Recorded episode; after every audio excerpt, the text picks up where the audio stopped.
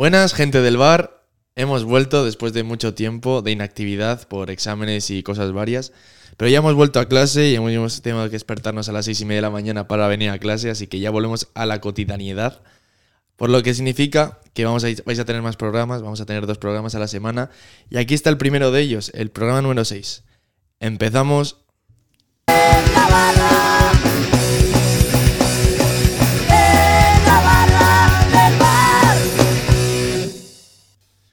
Ya hemos pedido nuestros cafés y nuestras copas de verano al camarero, ya tenemos todo en la mesa, nos han traído la ración de bravas Todo perfecto. y estoy acompañado como siempre con buena gente, algunos más que otros, pero buena gente. Ollán Piñeiro, Hola, ¿cómo estáis? ¿qué tal? ¿Bien? ¿La semana bien? ¿Todo eso bien? Muy bien. Sobre todo después de haber superado una noche en vuestra casa, otra vez. Y Bien, dormir en la cama de. Arcades, que es la cama peor preparada que he visto en mi vida. Gracias. no, no, ayer, que yo lo agradezco, ¿eh? Yo he dormido ya contigo tres veces. Es lo más parecido que a tener novia. Eso se agradece. Bien. Ayer pone el edredón y dice, ¡oh, qué frío! Voy a poner una manta. Tenía solo una sábana. Y dice, cuidado con la sábana, no voy a, vamos a es tener que encima calor. que el abrigo se queja. Y la almohada es horrible, o sea, es una roca, tío. Fatal. Pues nada, pues no vuelvas a dormir en mi cama. Arcades Porras, ¿tú qué tal has dormido hoy? Yo la verdad que bastante bien. Calentito. Sí. Sí. Lo que sí ha costado, aunque mira, ha puesto sábanas, pero lo ha hecho por una razón, para que no se nos peguen a la mañana, porque no me ha costado a mí levantarme a la mañana. Volver a despertarte a las 7 de la mañana para ir a clase es algo Sí, ha- doloroso. ha costado que no se lo a recomiendo a nadie, rutina. no se lo recomiendo a nadie, no estudiéis, chavales, no te imaginas. Nada, es, es horrible. Ah, por cierto, he ido a los patos antes. A los ¿qué patos. patos? A los patos, a los pavos reales y así. Ah, sí, hasta Ah, allá. sí. A la plaza Guipúzcoa, ¿no? No. que No, No, en Cristina. aquí al lado, aquí. en sí, el parque que está aquí al lado de la uni de Deusto. Ah, yo nunca he estado en ese parque. Los Ah, he claro. grabado, les he hecho entrevista a los patos. ¿Y qué decían? ¿Qué tal, les, cuac? les he preguntado, eh, bueno, ¿cómo creéis que se liga más? Y, de- Y los, dicho, los- los en pati- internet- los patitos de hoy, de hoy en día Sí, es están que- des- desbocados. Van me ha vomitando dicho, por la me ha calle. dicho, "Cua- cua- cuando yo era joven, cuando yo era joven follábamos más. Que ahora los jóvenes de ahora sois unos borrachos. Bien, bien. A, Sí, a lo que hay que ir. por lo que se- ha metido la pata, ¿no? Como diría aquel. Ha metido la pata. Y eso. Y luego lo que os quería decir también, que lo tengo guardado, es... Lo tenía que decir. Bueno, para meter en contexto, lleva como tres días diciéndonos Sí. que quería contar algo. Sí, Y para. lo tengo aquí. Mira, se lo voy a enseñar primero a Lucas. He apadrinado un pingüino. ¡Hola! ¡Has apadrinado un pingüino! He Fuera, apadrinado un fuera pingüino. bromas. ¡Qué puta locura! Mi hermano acaba de, mm, ha hecho lo mismo hace nada. que está- Te han dado- vale, mi hermano ha hecho lo mismo. ¿Un pingüino Está- apadrinado sí, te dan una foto del Una pingüino pregunta, que ¿cuándo se- apadrinas. Para poner en contexto a la gente, Ollán acaba de enseñarnos en su móvil el La foto de diploma un pingüino. Diploma oficial. que ha Sí. contratado a un pingüino. Ha contratado, ¿sabes? En plan... Vale. ¿Y qué te iba a Eh, decir? ¿Cuántos años tiene tu hermano para poner en contexto a la gente? 15. 15, vale. Eh, una Yo pregunta. 19. Una pregunta. Ollán 20 casi. El, el- el contrato este o lo que hace Diploma. oficial que el diploma está bien escrito. Porque el de mi hermano Mm, tenía no. faltas de ortografía. Entonces me da Que el un pingüino que aparece en la fotografía vive con B en la pingüinera de Ahí punta está. descubierta. Eran faltas de ortografía bastante Ha sido apadrinado por Ollán Piñeiro Vilabrilla, residente en Ornieta. Le ha puesto el nombre de Ramiro. Se ¿Has llama elegido tú el nombre? Ramiro, Sí, sí. eliges Un el nombre. nombre. Eres un... Pues, ¿por ¿Sabes qué? cómo le llama? ¿Cómo? Uno de mi cuadrilla también lo ha hecho. La ha llamado, la ha llamado Fimosis. Te dejan. O sea, pu- puedes ponerle cualquier nombre. Sí. Hombre, se han puesto vives con B. Y solo Y- tienes que poner el nombre y el Gmail. Entonces puedes poner el nombre de tu padre y el Gmail de tu padre. Y lo bueno es que le llega la semana que ha padrinado un pingüino. ¿Y cómo- ¿Y hay que pagar? o sea, para ¿Hay que tramitar, pagar? No, no, no. ¿Es para gratis? tramitar eso solo. Yo tengo un pingüino. Ahora me faltan dos. Requesón y. y el- bueno. Te falta el plan, ¿no? es que El otro tenía pensado Chandito, pero me parecía gracioso, pero igual. No, pero... Hostia, O sea, es, gracioso, es gracioso El porque... proceso para apadrinar un pingüino, ¿cuál es? Correo. Sí. Correo... Poner tu nombre, tu apellido, tu correo. ¿Y por qué no has llevado Kowalski? Porque era Porque muy está poco muy visto original, ya. tío. Tú, Mira, yo Qué quiero decir poca una cosa. ocurrencia, Yo quiero tío. poner en contexto a la gente que nos escucha. Arcades Porras y yo somos compañeros de pisos. Y yo, el primer día que fuimos a la casa nueva, le dije: Yo quiero tres cosas. No voy a conseguir ninguna de las ya tres. veis, pero primer día ya está pidiendo cosas. Quiero tres cosas en esta casa: Y pensaréis, orden, no sé qué. No. no. Yo quiero, yo quería un- o un futbolín barra billar o una piscina de bolas. Y la tercera opción, y la más viable dentro de las otras tres, era un pingüino. La más ¿Sabéis qué es lo peor? Sí, sí. Entre las tres, la, la que más viable ves es la del pingüino. Sí, porque los, los pingüinos le gustan a todo Soy el mundo. único que lo ve Y, raro. y yo quería un pingüino, llamarlo Mr. Proper, Como los pingüinos del señor Popper. claro, Ahí está. vestirlo de traje y que sea el camarero, en plan en casa. y darle como una bandeja y que vaya todo mono en plan así, andando así. Que se vaya deslizando por Eso, el pasillo. eso, y, había pensado que se vaya deslizando por el pasillo.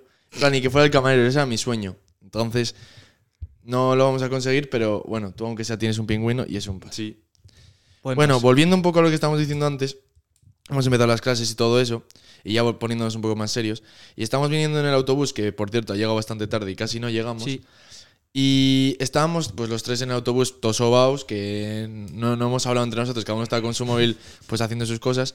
Y yo me metí a Twitter para informarme, porque soy un chico aplicado y que me gusta estar eh, atento a todo. Chico y, ejemplar. y eso, informado. Y, hemos, y he visto una noticia que me ha sorprendido bastante, que dice así, A ver, cuéntanos. relato explícitamente que, ha, que lo ha escrito el país. Dice, tres personas que habían quedado parapléjicas tras accidentes de moto han conseguido volver a ponerse en pie y dar unos pasos. Ha sido gracias a una intervención quirúrgica para implantar 16 electrodos directamente sobre su médula espinal. Los tres participantes habían perdido toda la capacidad de movimiento de sus extremidades inferiores y el tronco, debido al corte, com- de- al corte complemento, o sea, sí, al corte de la, de la, de la misma médula. Así que desde aquí queremos dar un aplauso al ordenador que ha conseguido que esos hombres vuelvan a andar. Está bien, está bien. En Su- también hay que decir que en Suecia. ha sido en Suiza, Suecia. Suiza. Suiza. En Suiza, bueno. Que no es lo mismo que Suecia. Cuidado. No les voy a quitar el mérito, pero claro, es que en Europa económicamente y la sanidad todo va muy bien. Aquí en África, pues bueno, Osa- Osakidecha lo tiene un poco más difícil. Encima Suiza, encima Suiza tiene que tener buenos médicos porque su bandera su, su bandera es, es una cruz. ¿Qué quiere decir? Es la de los médicos. Es- eso, Cruz Roja. Vale, pues Muy ahora bien. poniéndonos un poco más serios, quiero decir, o sea, primero, ¿qué os, ¿qué os parece esta noticia? Que es cuanto menos sorprendente. Y si creéis que gracias a esto podemos llegar a, a más, gracias a la tecnología, eh, va a ser más difícil coger enfermedades y todo eso. ¿Qué- ¿Cómo veis esta noticia? Lo primero de todo, Jan, ¿cómo ves esta noticia? Yo, muy bien. Creo que la, la tecnología está avanzando muy rápido. Muy, muy, muy rápido. Y que la esperanza de vida cada vez va a ser mayor. O sea, eso. Nosotros ya no nos jubilamos hasta los 70 o 70 y. Eso es cierto. Sí, Sí, de hecho, que- de hecho hablamos en el primero o segundo programa, hablamos de que tenían pensado meter microchips en, en el, en el flujo sanguíneo, iba a decir, bueno, sí, en, en Sí, las sí, venas, las- para ir como, como ayu- ayudando al cuerpo para combatir las enfermedades. Arcade, ¿a ti qué te parece esta noticia? ¿Te sorprende?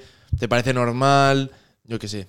¿Cómo la ves? Hombre, en cuanto a innovación, me parece bastante esperanzadora, digamos. Mm. No joder, que consigas que tres personas parapléjicas vuelvan a poder andar, la verdad que es un hito, una hazaña. Y de hecho, que lo vemos muy lejos, pero que nos, podría, nos puede pasar a cualquiera. Claro, claro. Porque quiero recalcar que la noticia dice que son tres personas que se han quedado inválidas en accidentes de moto. Que no es que, Que le puede con pasar eso a cualquiera. Eso es. Sí, sí. Le puede pasar a cualquiera. Y, eh, pero yo os quiero plantear otra pregunta. Porque estamos viendo esa tendencia a lo cibernético, a, a usar esas tecnologías para que estemos mejor eh, en salud. Y estamos también está derivando un poco a ese transhumanismo. Y quería preguntaros una pregunta. Obviamente, sabiendo que es- esa noticia es buena, vamos a sacarle un poco las cosquillas y vamos a mirar un poco la otra parte de la luna, ¿no? Me gusta, me gusta. Y quiero preguntaros a ver si creéis que estamos abocados a convertirnos en cibors. En el sentido de que, por ejemplo, yo que sé, eh, con tanta tecnología que nos rodea, con tanta tecnología que usamos para todas nos- las cosas del día a día, ¿creéis que podemos llegar a perder esas características humanas como pues, el raciocinio, los sentimientos, la empatía y las diferentes, las diferentes sentimientos que tiene una persona? La cosa es que la noticia en sí sí que es esperanzadora, y, pero iba a ¿hasta qué mismo. punto? Claro, yo iba a decir lo mismo. La pregunta que has hecho antes de qué opinamos sobre la noticia, a corto plazo Claro. sí que me parece bien, pero si ya enfocas a largo plazo a lo que es la fumada máxima, Si empezamos a poder hacer que las personas vuelvan a andar, eso a futuro, ¿cómo acaba? ¿Cómo acaba? O sea, ¿qué vamos a poder arreglar cualquier problema de movilidad? Te diría que ojalá que sí. Y ojalá que sí. Pero no sé, es como. Hay como una. No sé cómo se llama. eh, paradoja. Que dice. Imagínate, si yo te. A mí yo pierdo un brazo. Y me, me ponen otro brazo, no es mi brazo. En el sentido de que el ser de persona que era antes, ahora no es el mismo. Claro. Entonces, es como un poco rayada, porque también estamos como. Con esas, con esas ayudas que, que da la sanidad y todo eso, y también la tecnología, como que estamos tan incentivando un poco, no incentivando, pero como que se está yendo poco a poco hacia el camino de un poco la inmortalidad en ese sentido. En el sentido de, yo qué sé, al final si todas las enfermedades tienen un solo una solución y al final eh, la esperanza de vida va a ser más larga y la tecnología va a ir avanzando, es como que, no sé cómo explicarlo, pero como que al final no, no va a morir nadie en ese sentido, ¿sabes? ¿Cómo veis eso? ¿Cómo...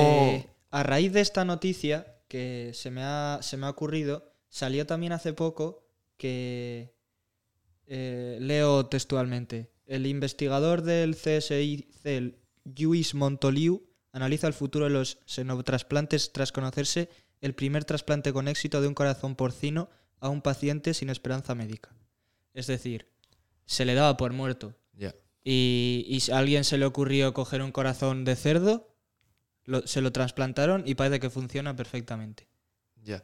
Nos da como un poco vértigo. Sí, Sí. mucho. La verdad. No sé, es raro, tío. Es como jugar con, con vidas ya, a mí me parece.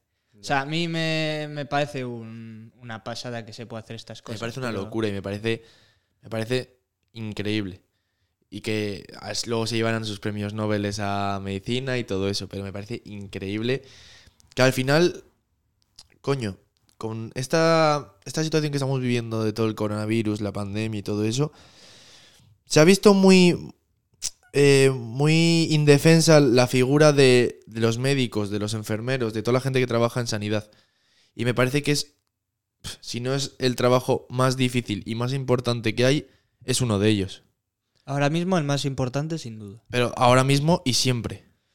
Sí, sí, claro. Creo yo, vaya. Sí, es Sí. los que mantienen la, la salud de la población. Y me parece como que se les infravalora mucho para todo lo que hacen. No sé cómo lo veis vosotros. A, a- a mi madre y a mi tía les ha gustado este comentario. Sí. Pues un saludo a la madre y a la tía de Ollán. Toma.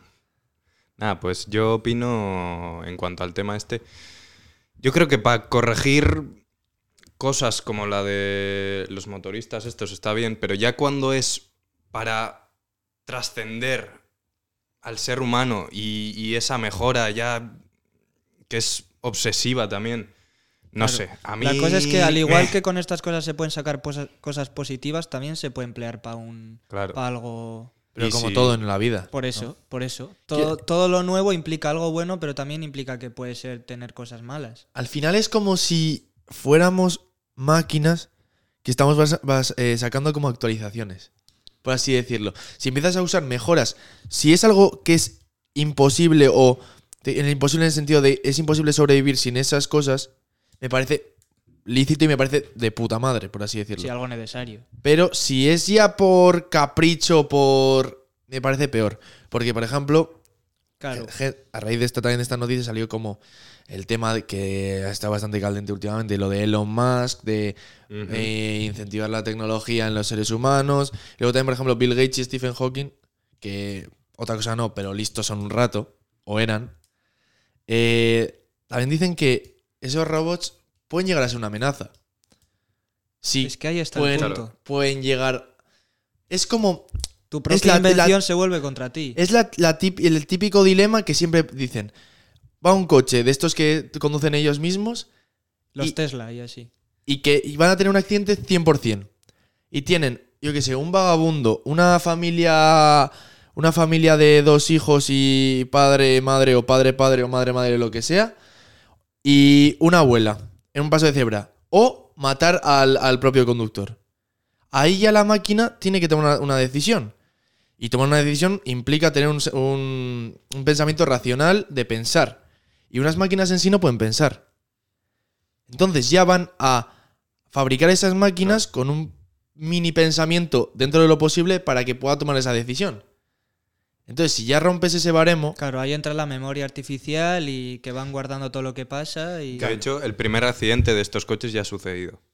Leí el otro día que no sé si ha muerto el que iba adentro, pero el Sí, primer sí. accidente ya ha sido.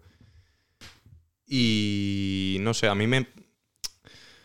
En cuanto a. Tirando para lejos, ¿eh? Si la máquina al final se acaba apoderando de ti y te impide ser emocional, racional, ¿no os parece que todo esto puede ser el principio de- de la extinción humana? a Hombre, eso es muy a futuro. Sí, es muy, Sí, muy, muy, muy tirando utópico, hacia muy- lejos y a lo utópico. utópico sé. no, ya, utópico no, utópico es no es. Utópico pero- es, ojalá, ¿sabes? Sí, utópico ya, es en ya. plan algo bueno, idílico, ¿sabes? Es muy apocalíptico, es una mentalidad un poco rara. Es muy estadounidense esa mentalidad de los de allá. Pero Hombre, mentalidad rara no es. ya sí, pero coño, es muy difícil. Quiero decir, pero Es bueno, que, que que lo de la, ahora. la extinción, la extinción humana es Bueno, más factible a el- largo tienes plazo, el obviamente. ejemplo perfecto con la saga de Terminator. Y al final Sí, lo que pues acaba pasando. Pero, por ejemplo, yo te quiero decir, lo de la extinción humana sí que es más viable. Por ejemplo, estamos hablando de Elon Musk. Elon Musk, sin ir más lejos, quiere empezar a planear viajes a Marte para hacer como una mudanza de planeta y, y vivir en Marte. Y, es- y esa extinción puede llegar, pues bien por el cambio climatológico, que sabemos que está hecho una mierda.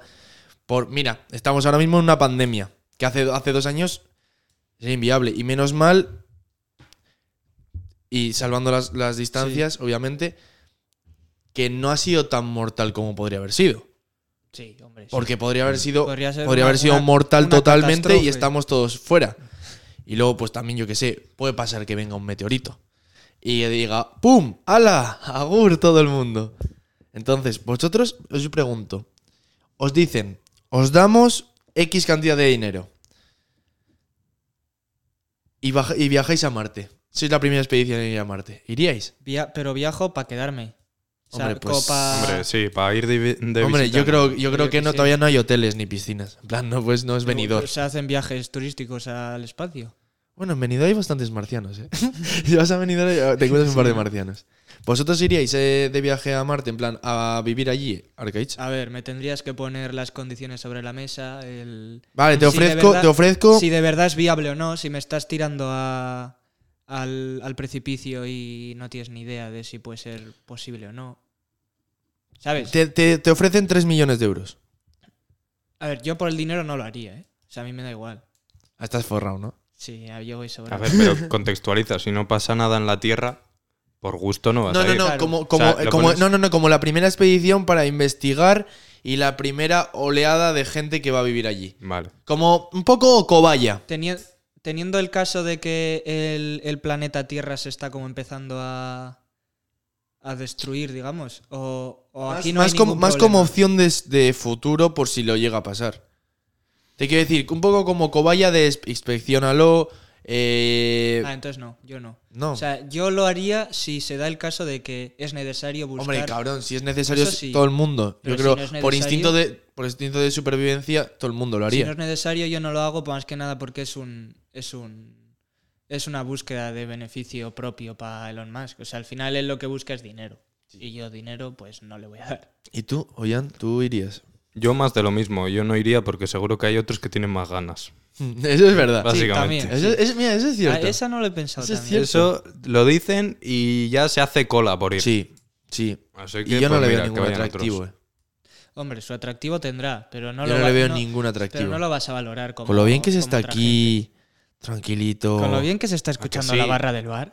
¿A que sí? tomándote una cañita. Ay. O sea, allí no hay wifi. Voy, voy a ir a, no voy a ir a Marte a, que, a Podríamos ver a tener, Wally. podríamos tener el primer oyente de la barra del bar en el espacio. Ro- De hecho, lo tenemos la rollo atrapa la bandera. Eso. Laika, la perra Laika está escuchándonos desde la luna. Y si te quieres ver la Tierra desde el espacio, te pones los- las fotos de Google Imágenes y Te fuera. pones Google Sí, Earth sí. y para afuera. Exacto.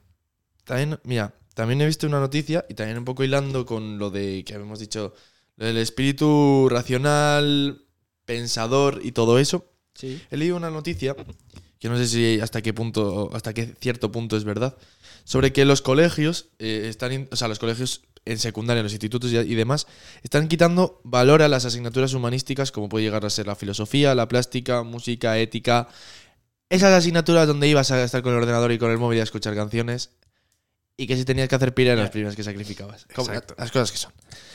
Vale, y lo están haciendo y están quitándole valor. eh, Por ejemplo, en secundaria, o sea, no se va a dar filosofía en la ESO, solo en secundaria, etc, etc, etc. Entonces yo creo- os voy a preguntar, ¿creéis que estas asignaturas favore- favorecen a la educación social, a la imaginación y como que eh, son propensas a que los estudiantes empiecen a imaginar, a abrir su mente? De Porque hecho, al fin y al cabo, eh, tú siendo una persona que va a un instituto, a ti lo que. Bueno, instituto y la universidad más de lo mismo. Lo que te hacen es memorizar, vomitar lo que has memorizado en el papel. Si apruebas, listo. Si no apruebas, a repetir el examen.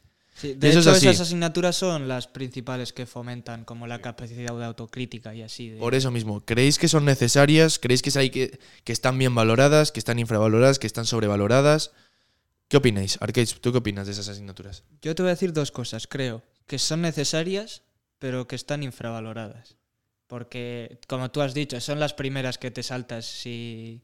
O sea, son las primeras que piensas que son innecesarias. Pero luego a futuro te das cuenta de que, oye, que igual eh, filosofía, pues igual te ha, te ha ayudado un poco a tu capacidad autocrítica, a, a saber lo que, lo que es el, el reflexión personal, eh, yo qué sé, el- ese tipo de cosas.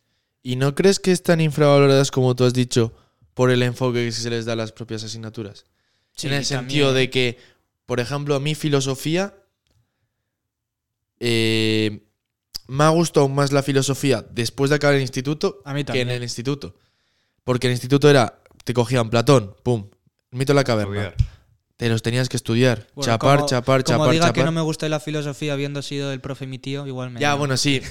Claro, pero yo digo, en plan, el mito de la caverna, yo qué sé, el San Agustín, pum, Pam. estudiar, Claro. vomitar Examen. y no te acuerdas de nada.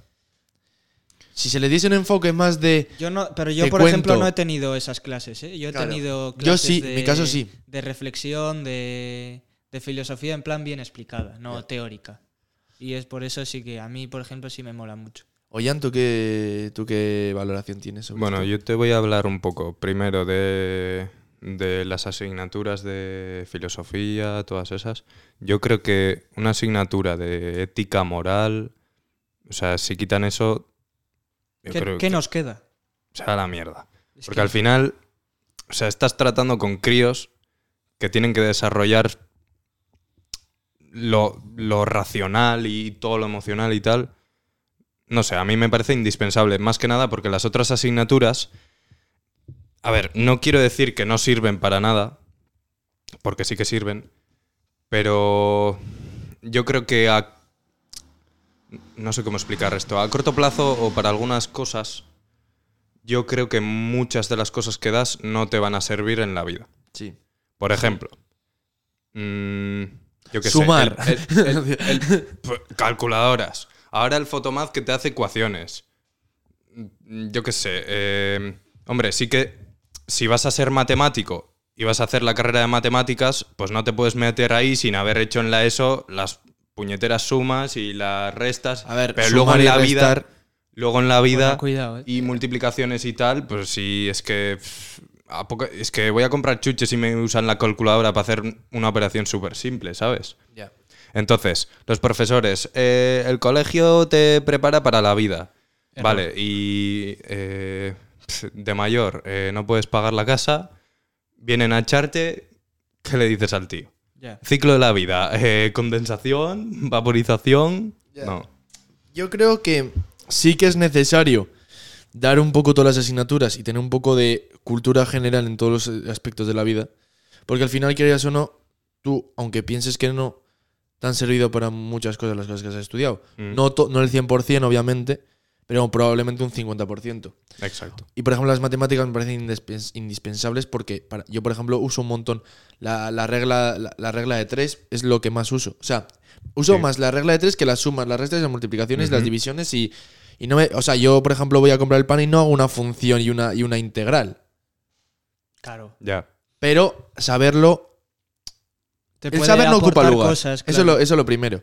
Y para mí me parece esencial. Lo que creo es que, por ejemplo, las, las clases de filosofía y así desarrollan algo en, y más en gente joven, que es la gente que está estudiando eso en ese momento, que tienen, yo que sé, en un baremo entre 15 y 18 años, son como...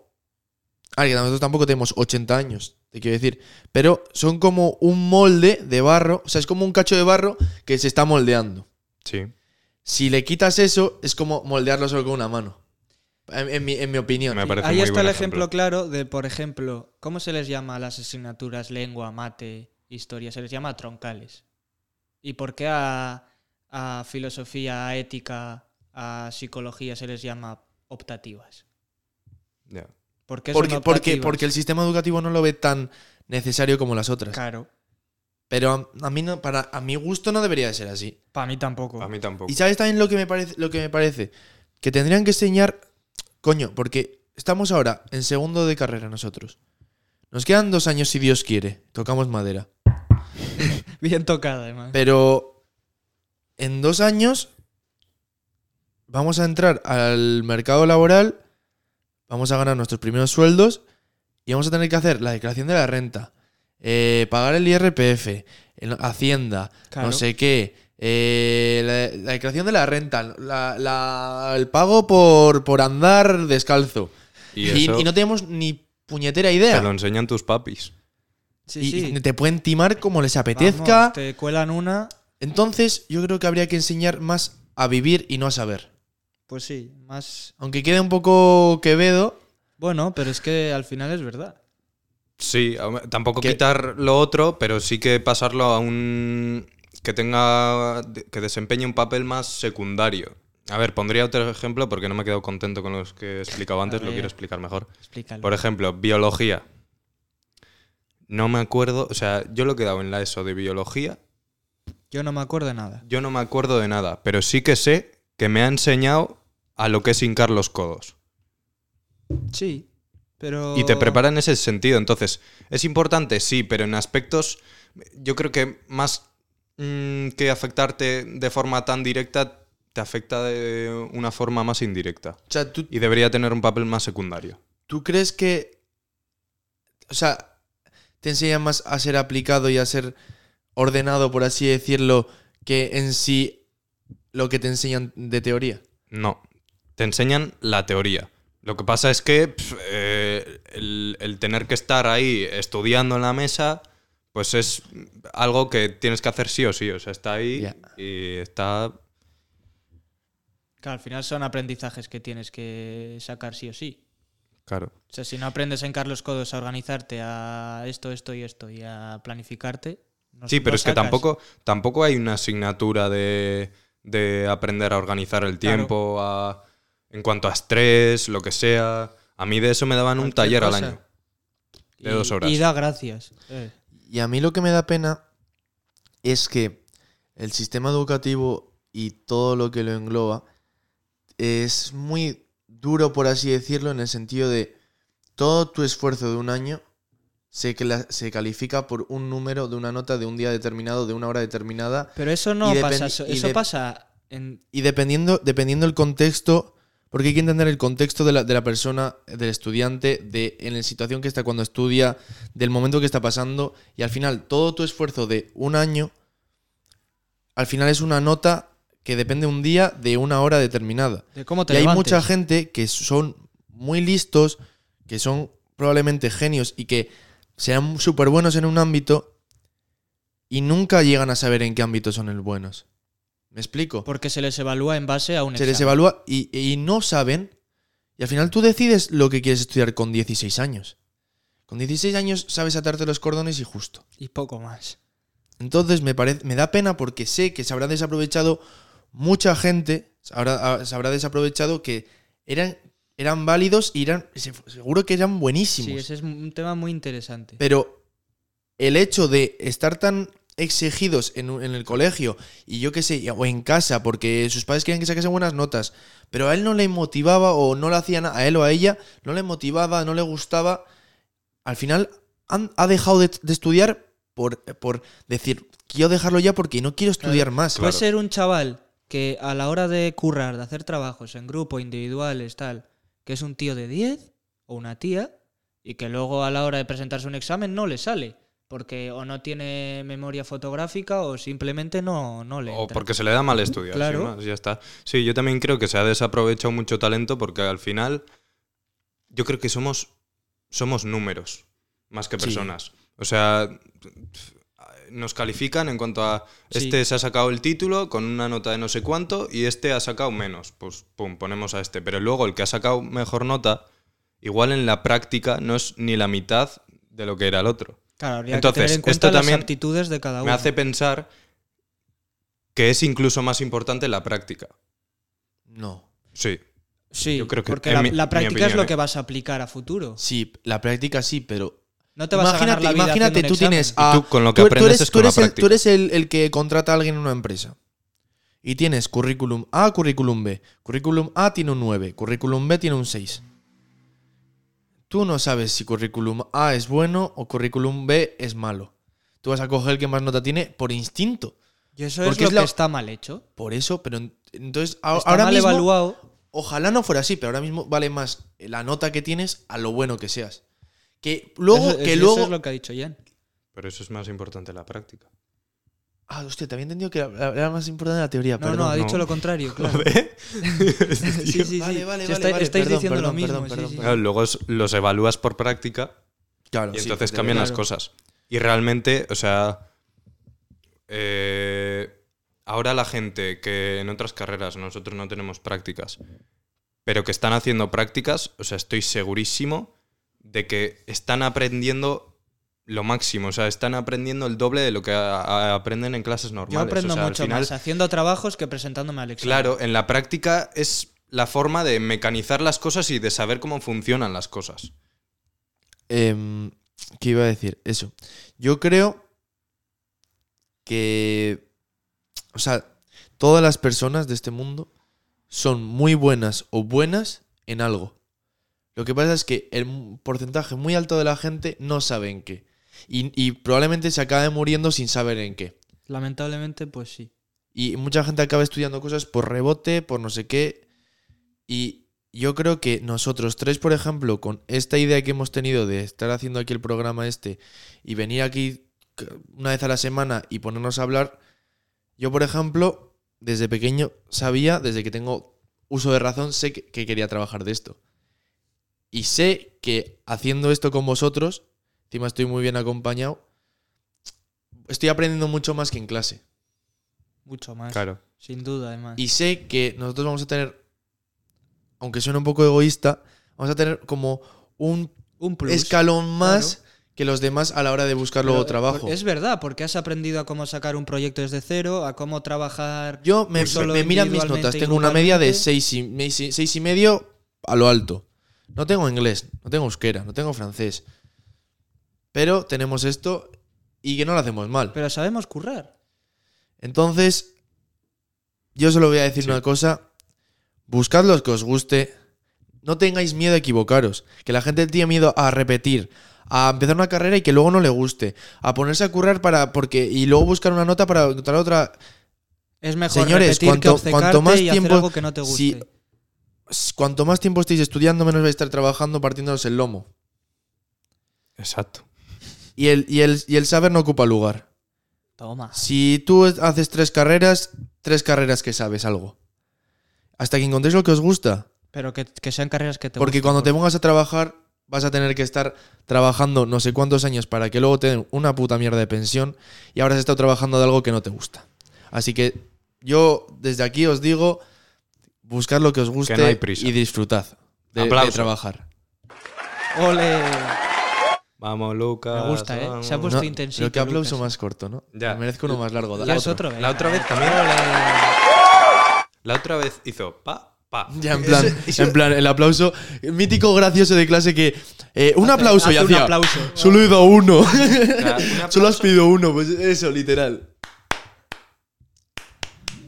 No, es que ni tres ni dos palmadas es un ya vale, aplauso. ¿no? A La partir de unos cuantos- aplaudís vosotros. Bueno, ¿qué iba a decir? Yo también pienso que mm, personalmente y profesionalmente el hacer esto eh, nos mejora más como personas que, por ejemplo, la teoría que vayamos dar, a dar en, en cualquier asignatura de radio.